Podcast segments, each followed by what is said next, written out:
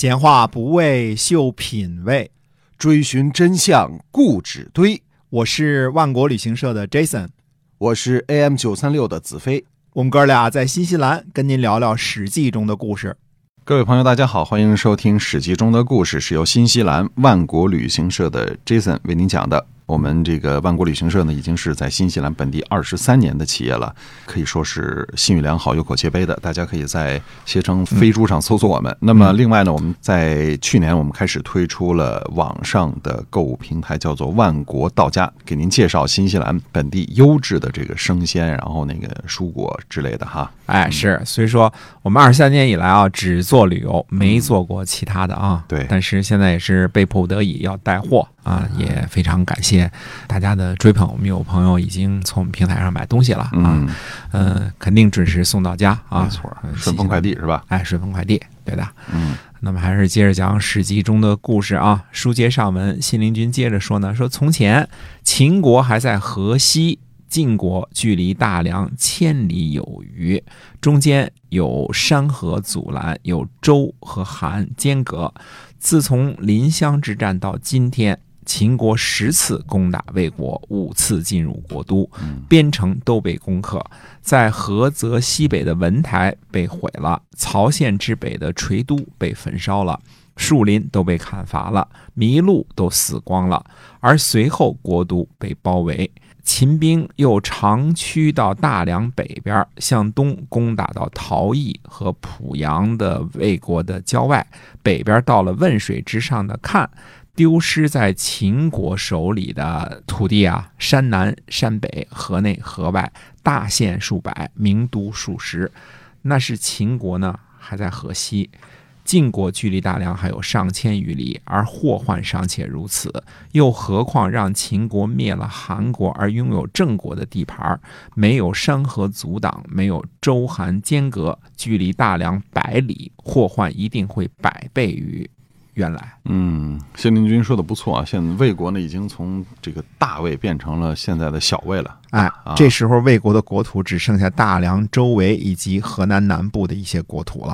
啊，紧接着呢，信陵君说呢，过去合纵不能成功，因为楚国和魏国之间相互怀疑，而韩国不能够约定。所以信陵君是要再次提起合纵抗秦的事儿了。是的，接着信陵君说呢，如今韩国被攻打已经三年了，你看看啊，正好是从公元前二百六十六年这个范雎得重用开始嘛。对啊，现在二百六十三年了嘛，对吧？都攻打三年了。嗯，秦国呢试着逼迫韩国屈服，韩国知道很可能会亡国，但是并没有听命。而是把人质送去赵国，而请求联合天下诸侯一起抗击秦国。哦，所以这几年秦国一直在攻打这个韩国，执行范雎的这个远交近攻的政策哈。哎，虽然历史记述很少呢，但是从信陵君的描述来看呢，实情如此。嗯，韩国受兵三年，那么秦国呢，在不折不扣的执行范雎为秦国制定的国策，逼迫韩国屈服。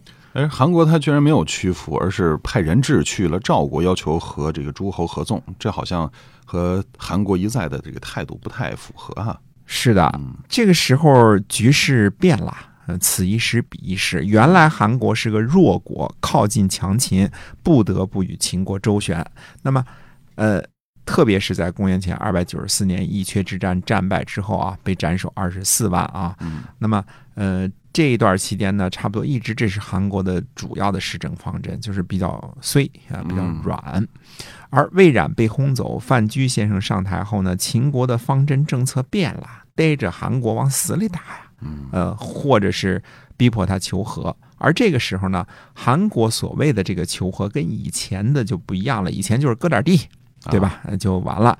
这时候秦国呢是要把韩国彻底变成他的附庸国，不但政治上不让他独立，甚至有可能呢会当做炮灰，被迫派兵出兵去打魏国和赵国。这跟亡国也就差不多了。基本上韩国的命运呢已经确定，就是站着死还是跪着死的问题，死是注定了。所以如果这个时候韩国奋起反抗，抱一线希望在。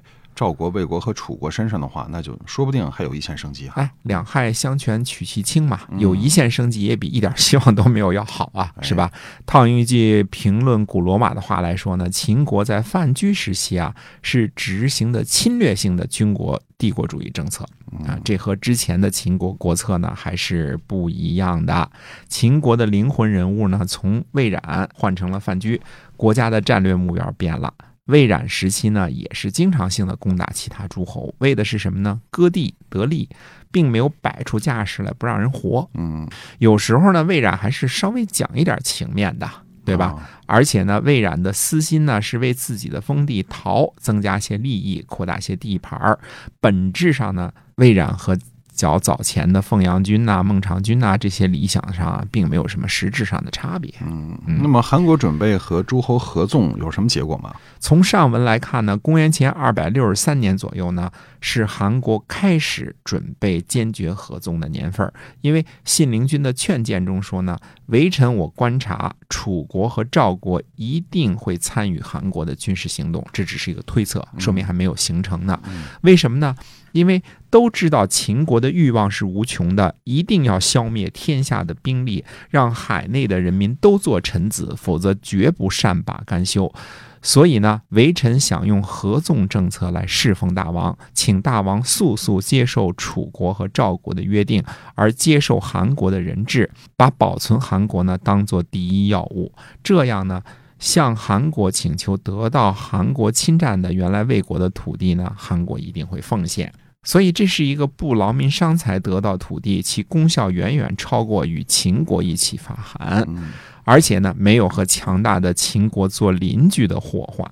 看来范雎给秦昭王制定的政策是被信陵君给看穿了，所以他有了这个相应的对策。哎，秦国如此明显的国策，出兵三年之后呢，那诸侯有识之士，比如说像信陵君这样的，肯定能看得出来。嗯所以，通常意义上讲呢，单纯的以抗击秦国的侵略为目的的合纵，应该是在公元前二百六十三年才有了个雏形。嗯，之前的公孙衍时期的合纵呢，目标是针对秦国、齐国以及楚国的啊，他还拉着赵国嘛，并非专门对付秦国。之后的孟尝君、苏秦、李队、韩须为他们的这个搞的合纵啊，主要是在齐国和秦国之间搞均衡，而极力呢谋求自己自己的利益，形式上呢以虚张声势为主啊嗯。除了孟尝君率领韩魏联军攻入函谷关那次啊，嗯。那是比较狠了一点啊，对啊，就算是那次我们说过，联军也不是要跟秦国玩命的，嗯，拿回点土地就撤兵了。对。那为什么在公元前二百六十三年这一年呢，就成形成了这种真正的合纵局面？哎，我个人认为呢，这和秦昭襄王的心态改变有关。我也深深相信啊，呃，正是在范雎先生当政之后呢，秦昭襄王真正起了消灭六国的心。嗯啊，因为什么呢？秦昭襄王呢，统治秦国长达五十二年，大风大浪都经过了，现在是在晚期嗯，好日子苦日子都过过。在魏冉时期呢，对内实行的是贵族政策，这和其他的诸侯国没什么太大的两样，对吧？对外呢，实行的是强硬的政策为主，主要是呢担心秦国自己的安全，同时呢扩张点地盘，打击一下其他诸侯。但是基本上可以肯定，在魏冉时期啊，和这个或者叫秦昭王的中前期啊，应该还没有起心说要兼并天下所有的诸侯。所以这应该就是范雎先生的功劳吧？是啊嗯，范雎先生站得高看得远，为秦昭王指明了一条光明大道。所以秦昭王在内政上废除了贵族制度，搞了集权制；对外呢，采取远交近攻的政策。要知道，天下抗秦合纵政策的产生，是和秦昭王准备灭亡天下诸侯差不多同一时间的产物。嗯嗯，有了秦国的咄咄逼人，才有了天下联合抗秦的想法，两者互为因果。所以，真正的连横和真正的合纵都不可能产生在张仪或者是苏秦的时代。嗯这也是这张仪和苏秦这两篇传记给后人留下的最大的误导。对，认为那时候就开始了啊，其实按时间算才行的。嗯嗯，那么从范雎在秦国当政开始，那么这个时候算战国的局面和之前就不一样了吧？哎，对的啊。如果我们给战国分阶段的话呢，公元前四百五十三年到公元前三百三十三年这一百来年啊，嗯这算是第一个阶段。这个时期的主要特色呢，就是很大程度上天下还在继续着春秋时期的惯性，人和社会都是惯性啊，对这个为主要特色的。尽管呢，家大夫也变成诸侯了，但是在其他方面呢，和春秋时期的差别还不是那么特别的明显。魏国呢，三代君主带领着魏国野蛮成长，是天下的主轴。嗯啊，第一时期啊。第二时期呢，是从公元前三百三十三年开始，魏惠王开始称王啊，嗯从名义上呢否定了周王室，一直到公元前的二百六十三年，这段期间呢，战国七雄并起，各种谋诈、各种思潮泛滥，嗯最后前赶后错，把秦国给捧成了一个超级大国。公元前二百六十三年之后呢，主要就是六国合纵。抗击秦国侵略的故事，或者说呢，秦国要灭六国，六国试图生存的故事，直到公元前二百二十一年，秦始皇荡平天下，统一中国。嗯嗯，所以呢，《史记》中的故事今天就和大家讲到这里。下次呢，我们会继续和大家分享秦国到底是怎样出击，六国呢又怎样回应的故事。感谢您的收听，是由新西兰万国旅行社 Jason 为您讲的。记得关注我们的万国到家线上购物平台。我们下期节目再会。再会。